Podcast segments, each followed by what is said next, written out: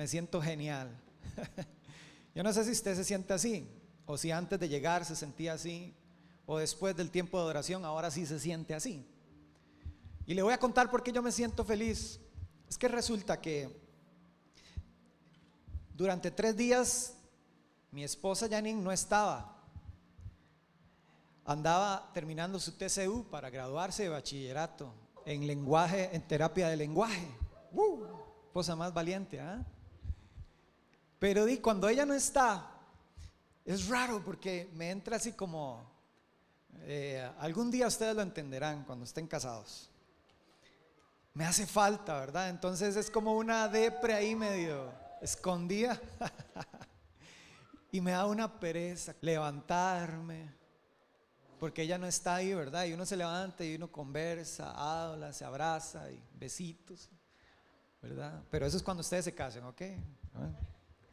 Entonces, me siento demasiado feliz porque ya el día de ayer ella regresó por la tarde, me contó muchas de las experiencias que tuvo, hasta la pusieron a cantar en una escuela, ¿verdad? Ellos andaban haciendo un trabajo eh, universitario y alguien se dio cuenta que ella canta y la pusieron a cantar ahí.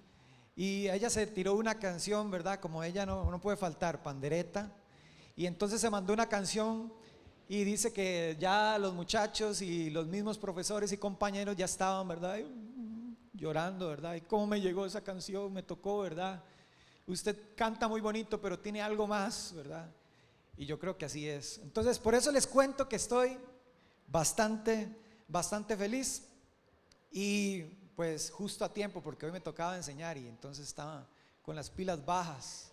Pero me levanté con mucho ánimo para compartirles algo que tiene como propósito que usted y yo podamos descubrir lo que es genuino y lo que es falso, lo que es fingido y lo que es verdadero. Y la Biblia dice que Dios está buscando verdaderos adoradores. Y este mes le hemos puesto al, al tema, a la serie que estamos hablando, la búsqueda. Y es que no solamente se trata de nuestra búsqueda, sino que el mismo Padre, el mismo Creador, está buscando adoradores. No es que Él tenga una necesidad o, es que tenga mala autoestima y necesita que lo estén adorando. No, es que Él necesita adoradores que le adoren en espíritu y en verdad. Y yo deseo que hoy eh, tu espíritu te comprometa a una búsqueda de la verdad de lo que es genuino. Y quiero que lleguemos a ser simples y honestos con nosotros mismos. Dígale que está a la par, que seas simple y honesto contigo mismo ante Dios con tu adoración. Dígaselo otra vez, que seas honesto y simple contigo mismo ante Dios en tu adoración. Y vamos a leer un pasaje. Es una historia muy larga, así que vayan leyendo conmigo vayamos metiéndonos en la historia, veamos lo que Juan capítulo 4 nos dice. Vayan leyendo conmigo. En el camino tenía que pasar por Samaria. Yo sé que ahí dice un poquito diferente, pero ustedes van a ir viendo que es lo mismo. Y ponga atención a eso. En el camino tenía que pasar por Samaria. A mí me llama la atención ese tenía que. Ahorita vamos a ver por qué. Entonces llegó una aldea samaritana que se llamaba Sicar cerca del campo que Jacob le dio a su hijo José. Allí estaba el pozo de Jacob. ¿Cómo se llamaba el pozo? Exacto, recuerde esto, esto tiene que recordarlo. Se llamaba el pozo de Jacob. Y Jesús, cansado por largas caminatas, se sentó junto al pozo y cerca del mediodía, poco después, llegó, llegó una mujer a sacar agua del pozo, una mujer samaritana. Y Jesús le dijo, por favor, dame un poco de agua para beber. Él estaba solo, Jesús estaba solo porque sus discípulos habían ido a la aldea a comprar algo de comer. La mujer se sorprendió, ya que los judíos rechazaban todo trato. En otra versión dice, eh, samaritanos y judíos no se llevaban bien. Y eso podía ser causa de muerte. Un samaritano hablando con un judío. Ponga atención a eso. No se llevaban con los samaritanos los judíos. Y entonces le dijo ella a Jesús, usted Jesús es judío y yo soy una mujer, ¿qué? Samaritana. ¿Por qué me pides agua para beber? Y Jesús dijo en el versículo 10, si tan solo supieras el regalo que Dios tiene para ti. Me encanta esto. Escúchelo. Si tan solo supieras el regalo que Dios tiene para ti. Si supieras el regalo que Dios tiene para ti. ¿Y con quién estás hablando? Tú me pedirías a mí y yo te daría agua. Pero Señor, en el verso 11, usted no tiene una soga, usted no tiene un balde, le dijo ella, y este pozo es demasiado profundo. ¿De dónde va a sacar esa agua viva? Creo que ella no estaba entendiendo de qué se trataba, de lo que estaban hablando, ¿verdad? Además, ¿se cree usted superior a nuestro antepasado Jacob, que nos dio este pozo? ¿Cómo puede usted ofrecer mejor agua que la que disfrutaron él, sus hijos, sus animales? Y Jesús contestó, cualquiera que bebiere de esta agua volverá a tener sed. Pero todos los que beban del agua que yo doy no tendrán sed jamás. Eso me gusta. Los que beban del agua que yo doy no tendrán sed jamás. Apenas vamos por la mitad de la historia, así que no se, no se distraiga, ponga la atención. Y esa agua se convierte en un manantial, dice Jesús, el agua que yo doy, que brota con frescura dentro de ellos y les da vida eterna. Qué rico es tomar agua fría, fresca, no importa si es del tubo, no importa si es de la refri, pero qué rico es tomar agua fresca, ¿cierto? Y entonces la mujer dijo, Señor, deme de esa agua.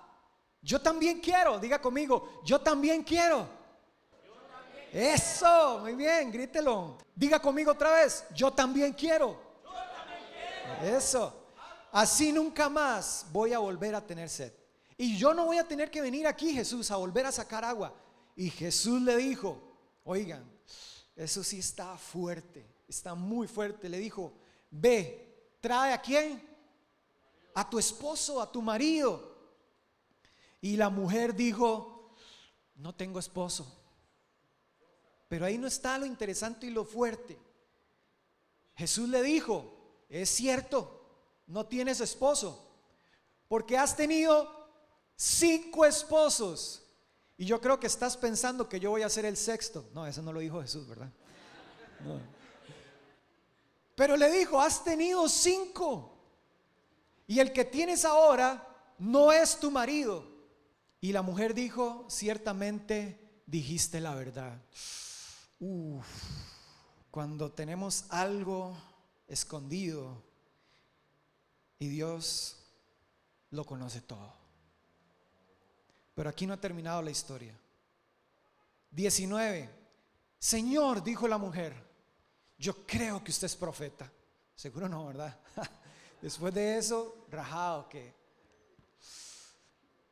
Así que dígame, ¿por qué ustedes los judíos insisten en que Jerusalén es el único lugar donde se tiene que adorar?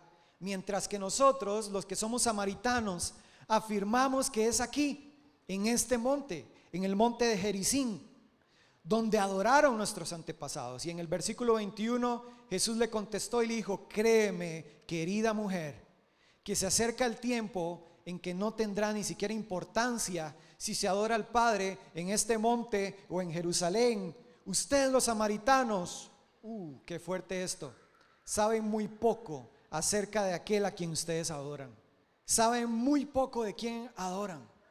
Mientras que nosotros, los judíos, conocemos bien a quien adoramos, porque la salvación viene por medio de los judíos, pero se acerca el tiempo, de hecho, que ya llegó, cuando los verdaderos adoradores adorarán al Padre en espíritu y en verdad. Y el Padre, escucha esto, busca personas.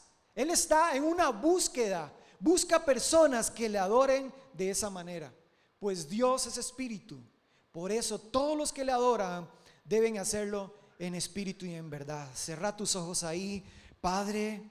danos entendimiento para poder saber cómo ofrecerte la adoración que tú deseas. Padre, que podamos abrir el corazón hoy para entender lo que es una adoración genuina. Amén. Yo le he puesto como título a este mensaje, El pozo equivocado. Hace unos días me, metí en una controversia solo, porque mandé a comprar por Wish un tatuaje y me lo puse en este brazo. ¿Quién lo vio? ¿Quién se acuerda? Ah, viejo.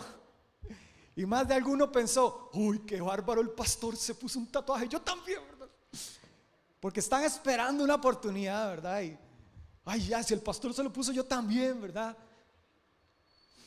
Y, y yo le decía a Yanni, yo, yo quiero ponérmelo. Y quiero ver qué reacción religiosa tienen todos.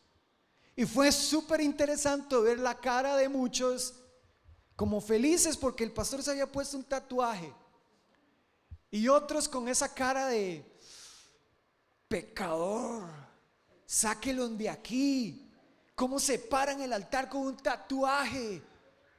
¿Verdad? Desobediente. Algunos tenían una cara de decepción total, pero ahí habían otros que estaban felices. Entonces yo me metí en, en una situación solito. Y hay otros que pues se lo creyeron, pero ese tatuaje no era real.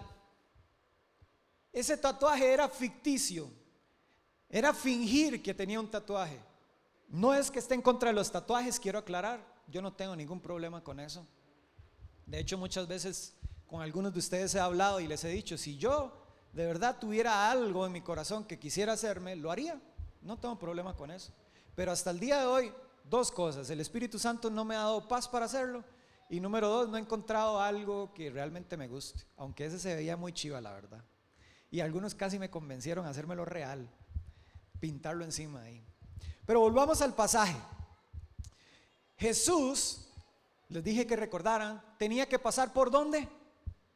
Por Samaria. Y le quiero decir una cosa. Samaria quedaba en una ubicación como tipo sándwich, porque estaba Galilea y estaba Judea. Y Jesús salió de Judea camino a Galilea, pero tenía que pasar por Samaria. Y judíos y samaritanos no se llevaban. Andrés hace unos días lo explicaba muy bien. Era como ir, que usted tuviera que ir a la Juela desde San José, pero dijera, me voy a ir por Heredia. Ven que vueltón, cuando usted podría haberse ido por la por la ruta que pasa frente al Hospital México, directo a la Juela.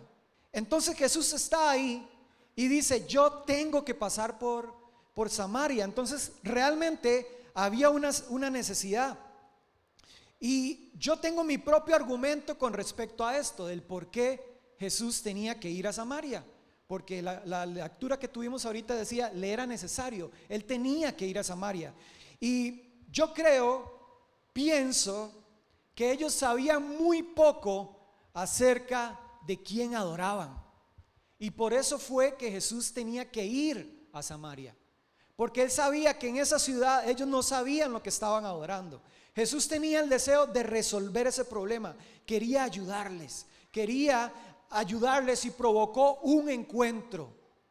A veces Dios provoca encuentros para resolver los problemas de nuestra vida y diga amén. ¿Cuántos han realizado exámenes sin haber estudiado?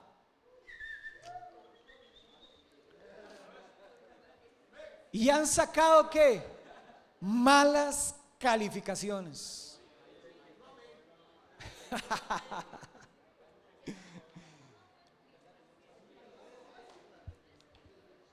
¿Y eso por qué? Porque eso es muy lógico el conocimiento no se puede fingir. Podés fingir tener un tatuaje, como lo hice yo, pero no puedes fingir quién eres. Por eso les decía, muchos se dieron cuenta que era falso con solo pensar que fue Gao el que se lo hizo. Porque yo no puedo fingir quién soy. Puedes fingir adoración, pero no puedes fingir unción. Puedes fingir ministrar, Puedes fingir cantar, pero no puedes fingir la obra del Espíritu Santo en tu vida. Puedes fingir obediencia, pero no puedes fingir santidad. Puedes fingir ser íntegro, pero no puedes fingir tus hábitos. Puedes fingir tus acciones, pero no puedes fingir tus pensamientos. Puedes fingir ser generoso. Y con este yo sé que van a decir, ay, pero no puedes fingir con tus diezmos. Puedes fingir humildad, pero no puedes esconder de Dios la soberbia. A la iglesia tú le puedes fingir ser un adorador, pero a Jesús no. La doble vida que muchas veces nosotros llevamos nos desgasta, nos hace sufrir y cada vez nos lastima más. Piense un momento en esa mujer samaritana. Piense en la doble vida que ella llevaba. Que todo lo que ella hacía probablemente ella sentía que todo le salía mal. Pero hay algo bueno de todo esto. La gracia de Dios no nos condena. No estoy diciendo que Él ignora. No estoy diciendo que Dios se hace cómplice del pecador. Lo que yo estoy diciendo es que la gracia es el abrazo del Padre lleno de amor diciéndote, sé todo de ti y te quiero ayudar. La gracia es, es Jesús dando un taller sobre adoración a una mujer que todo lo había hecho mal y que llevaba una doble vida. Y quiero que volvamos al pasaje, porque ahí yo veo a Jesús provocando una oportunidad para cambiar la vida de esta mujer. No fue que la mujer estaba buscando, provocando algo. No, fue el mismo Dios, fue el mismo Padre provocando una oportunidad para que esta mujer dejara de fingir y vivir una doble vida y que pudiera tener libertad. Muchas, muchos eventos de nuestra vida son Dios llevándonos al pozo. Muchos eventos, cosas que nos suceden, es Dios, es Jesús provocando un encuentro con nosotros, llevándonos al pozo. Jacob es el nombre del pozo al que la mujer iba. Expertos dicen que el nombre Job significa dos cosas y yo quiero hablar de la que menos conocemos. Expertos dicen que esta palabra está compuesta por dos palabras, una que es Ja o Ya, que significa Dios, y la otra Kob, que significa dependiente de. No tiene nada que ver un significado con el otro del nombre Jacob. Ese es un significado. Me hizo explotar mi cabeza cuando estaba leyendo este pasaje. Porque quiere decir que el pozo de Jacob si yo lo traduzco a nuestro lenguaje sencillo, es el pozo de la dependencia de Dios. Y muchas veces Dios provoca que tengas que ir al pozo de la dependencia de Dios. Él provoca el encuentro. Muchas veces ocurren cosas tan inoportunas, tan de repente, porque Dios quiere recordarnos de quién somos dependientes. ¿Quién es el que nos sostiene? Jacob, el Dios que te sostiene. ¿Cuál es el punto con esto? Yo quiero que esto sea lo que usted pueda compartirlo en Facebook. ¿Cuál es el punto con esto? Jesús quiere llevarte al pozo del Dios que te sostiene y dejes de buscar agua en pozos equivocados. Jesús quiere llevarte al pozo del Dios que te sostiene y que dejes de buscar agua en pozos equivocados. No sé si eso tiene sentido para algunos de ustedes hoy. Yo no sé si alguien de ustedes está poniéndose a pensar que, que esto es de verdad lo que Dios quiere en este momento de su vida. Pero la realidad es que muchos estamos saciando nuestra sed en pozos equivocados. Y todo ser humano está diseñado desde que nace hasta que muere para ser un adorador. Pero ¿a qué estamos adorando? ¿A quién estamos adorando? ¿De qué pozo estamos bebiendo? Todo el ser humano ha sido desde su naturaleza creado para adorar. Dios lo creó usted para adorar. Adorar es tan natural para nuestra alma como lo es respirar para el cuerpo. Es tan natural. Todos los que estamos aquí somos adoradores. Desde que nacemos, desde que estamos en el vientre de nuestra madre hasta el último suspiro de nuestra vida, somos adoradores. Y usted y yo no nos podemos liberar de esa identidad que tenemos. Incluso si usted hoy vino por equivocación, incluso si usted hoy se dice no creer en un Dios, incluso si usted dice, no, eso no es para mí, vine solamente porque alguien me invitó, usted es un adorador. Se declare religioso o no.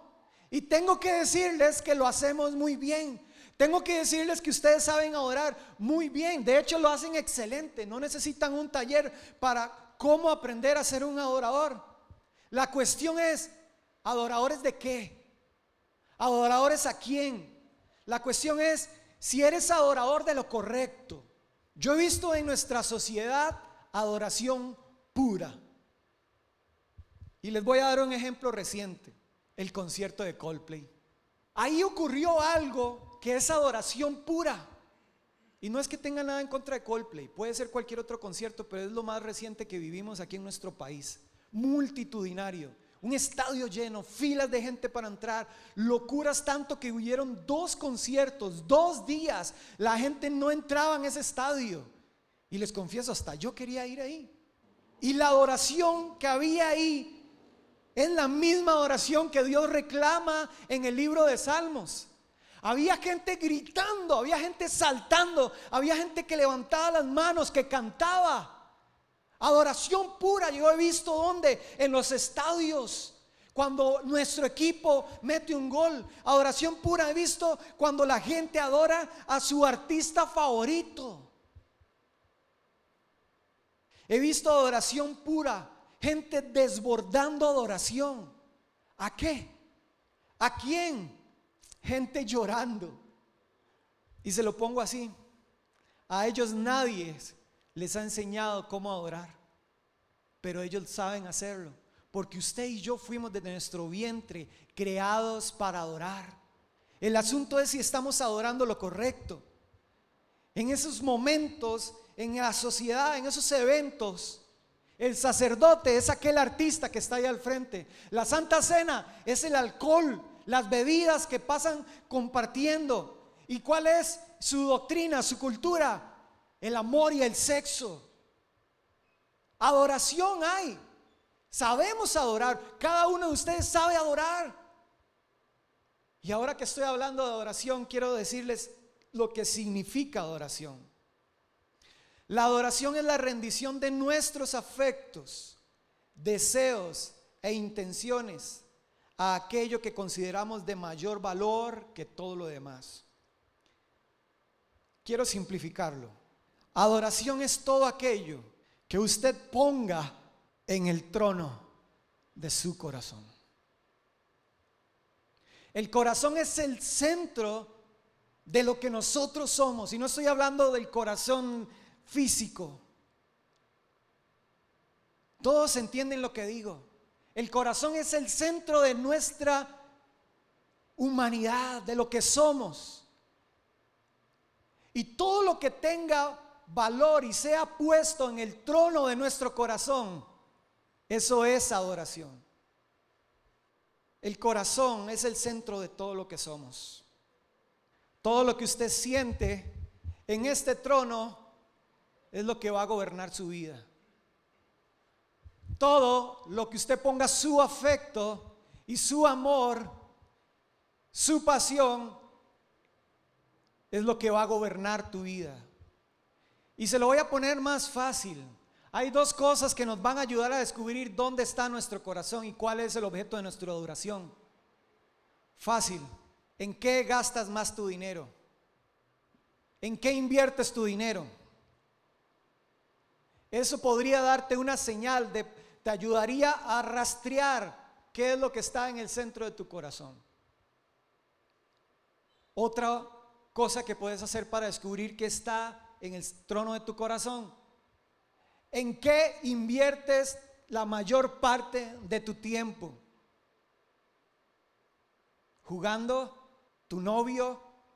¿En qué inviertes la mayor cantidad de tu tiempo? Porque todo a lo que le rindas espacio, a todo lo que le inviertas, es lo que está sentado en el trono de tu corazón.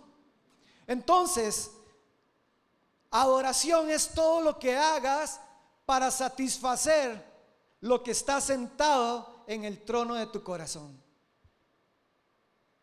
Lo vuelvo a repetir. Adoración es todo aquello que hagas para satisfacer lo que está sentado en el trono de tu corazón. Entonces, ¿cómo puedo encontrar el pozo correcto? Número uno, comienza a buscar el pozo. Muchos de nosotros hemos estado rindiendo adoración y poniendo en el trono nuestro corazón muchas cosas que le están quitando el primer lugar a Dios. Y hemos buscado saciar nuestra sed en pozos equivocados. Y lo primero que yo te aconsejo que hagas es buscar el pozo correcto. Y quiero decirte esto. La mujer tenía una necesidad, aquella mujer samaritana, y por eso fue al pozo. Usted sabe dónde está ese pozo. Usted sabe cuál es la ubicación del pozo que usted necesita buscar. Jesús en el pozo le dijo a aquella mujer todas sus verdades. Cuando vos venís al pozo, donde hay vida, donde hay agua de verdad, agua fresca, te va a confrontar con tus verdades. Porque Jesús sabe todo de nosotros. Aquella mujer llegó al pozo y Jesús ya sabía todo de su vida. El pozo correcto es vivir una vida de integridad. Yo debo ser lo mismo con mis amigos, en mi cuarto a solas, en el templo, sirviendo. Yo debo ser el mismo, eso es integridad. Porque Jesús sabe todo de mí. Jesús no se tapa los ojos para no ver lo que estás haciendo. Jesús no sale corriendo, uy, no, este ya dejó de ser santo, ya me voy. Jesús sabe todo de nosotros. Y aún así nos da una oportunidad. Y aún así viene a nuestro encuentro. Aún así Él te busca. Juan 8:31 dice, si ustedes quieren ser mis discípulos, permanezcan en la verdad. La verdad, dice Jesús en ese pasaje, mis palabras son verdad. Si yo quiero tomar del agua del pozo correcto, yo debo permanecer en la palabra de Dios. Jesús te va a guiar a cuáles son los hábitos que tienes que cambiar, te ayudará a tomar decisiones. Ese es el pozo correcto. En ese pasaje que leímos dice, Dios anda buscando adoradores en verdad, que caminen en la verdad, no en una doble vida. Y Él ya sabe todo lo que nosotros somos. Lo único que tenemos que hacer es tomar del agua, del pozo correcto. Y el pozo correcto es la palabra de Dios. Yo debería invertirle tiempo y poner en el trono de mi corazón, invertir tiempo, esfuerzo, asentar en el trono de mi corazón la palabra de Dios que me restaura, que me anima, que me levanta, que me motiva que me recuerda que hay una gracia que me da una nueva oportunidad. Yo debería esforzarme. Porque la palabra de Dios me enseña. Salmo 119 dice, ¿con qué limpiará el joven su camino? ¿Con qué limpiará el joven su camino? Con guardar su palabra. ¿Con qué limpiará el joven su camino? Con guardar su palabra. El pozo correcto lo encuentras en la palabra de Dios. Esta mujer vivía una falsa verdad. Pero bien has dicho, le dijo Jesús, no has mentido. Yo te conozco, sé quién sos, sé lo que está en el trono de tu corazón, pero hoy te invito a que vengas a tomar del pozo del agua verdadera. Me encanta. Número dos, y con esto termino. Segundo consejo, no finjas más. Jesús tuvo que pasar a esa ciudad porque deseaba confrontar a los religiosos. Jesús quería confrontar a los religiosos. Y hoy Jesús está pasando por tu pozo para confrontarte con tu doble vida y confrontarte con tu religiosidad. Hoy Jesús está pasando por tu pozo. Hoy Jesús está pasando por tu pozo porque quiere confrontarte con tu realidad, con la realidad de cada uno de ustedes. Hoy Jesús está pasando por tu pozo. Los samaritanos se hacían llamar Beneí Israel. Y eso significa hijos de Israel. ¿Escuchaste lo que acabo de decir? Se hacían llamar. ¿Cuánto nos hacemos llamar cristianos? ¿Cuánto nos hacemos decir, yo soy evangélico? ¿Cuánto nos hacemos llamar, yo soy hijo de Dios? Yo voy a la iglesia. A alguien Dios le está hablando hoy. A alguien Dios lo está confrontando, yo estoy seguro. Estos samaritanos se hacían llamar los hijos de Israel. ¿Y saben qué significa samaritano? Significa guardián de las leyes. Creían que guardaban la ley verdadera. Creían que ellos guardaban la religión y los, los ritos religiosos verdaderos de los judíos. Estos samaritanos sabían de una verdad, pero no conocían la verdad. Y Jesús dice, me era necesario pasar por Samaria. Por eso mi argumento, porque Él necesitaba darles a conocer la verdad. Dejar que por fin se dejaran de llamar a sí mismos lo que no eran y que al final comenzaran a dejar de fingir. Dios hoy quiere pasar por tu pozo y confrontar tu vida y decirte, deja de fingir ser un cristiano. Eso es una verdadera adoración la que Dios está buscando, la que no se finge, la que es en espíritu, la que es en verdad. Deja de fingir. Deja de hacerte llamar cristiano. Esa es la realidad de muchos de nosotros. Esa es la realidad de muchos de nosotros. Y lo, segundo que Dios decía es, yo estoy buscando adoradores en verdad, sí, pero también adoradores en espíritu. Y a mí eso me habla muchísimo porque el espíritu usted no lo puede apartar de usted. El espíritu va con usted donde usted vaya. El Espíritu está con usted en el cuarto. El Espíritu está en la universidad con usted. Está en el bar si usted va al bar. Está en la calle si usted va a la calle. Está en el patio, en la cancha. Está donde usted está. El Espíritu está ahí. Y Dios dice, yo estoy buscando adoradores en espíritu. Está diciendo, yo quiero que dejes de fingir. Y que me adores con tu espíritu cuando vas en el carro manejando y escuches todo lo que yo quiero decirte y no escuches esa música que andas escuchando ahí. Yo quiero que dejes de fingir, dejes de escuchar la música que estás escuchando y comences a escuchar mis palabras. La música, la adoración que te alimenta, que te sustenta, que te levanta. Yo quiero que dejes de fingir y que en tu espíritu estés en el cuarto, en la casa, en la iglesia, de verdad vivas una vida de integridad y que demuestre el amor a Dios. Termino con esto. Juan 4:10 dice, si tan solo supieras lo que Dios tiene para ti. si hoy bebemos del pozo correcto.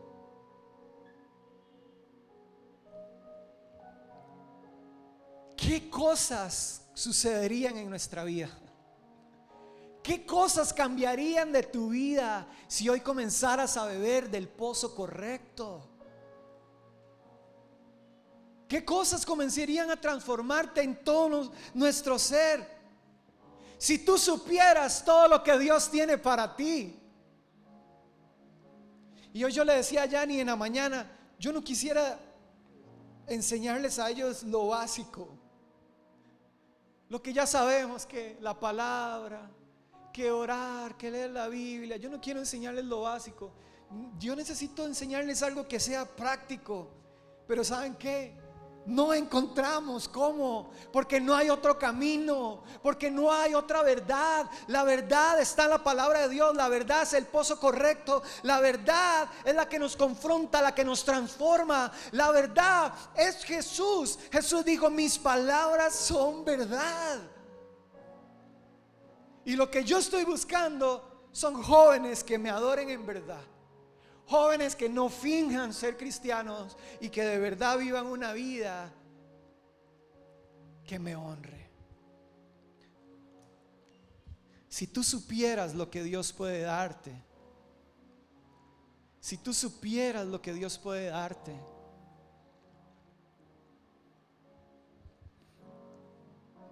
cuando no bebemos del pozo correcto, volveremos a tener sed otra vez otra vez. Otra vez vamos a volver a caer. Otra vez vamos a fingir ser lo que no somos. Dile ahí a Dios donde estás. Yo quiero beber de tu agua. Es que los que quieren beber del pozo correcto, y dicen en su corazón, yo tengo tanta sed. Yo he estado bebiendo de otras aguas, pero hoy quiero beber del agua viva de Jesús.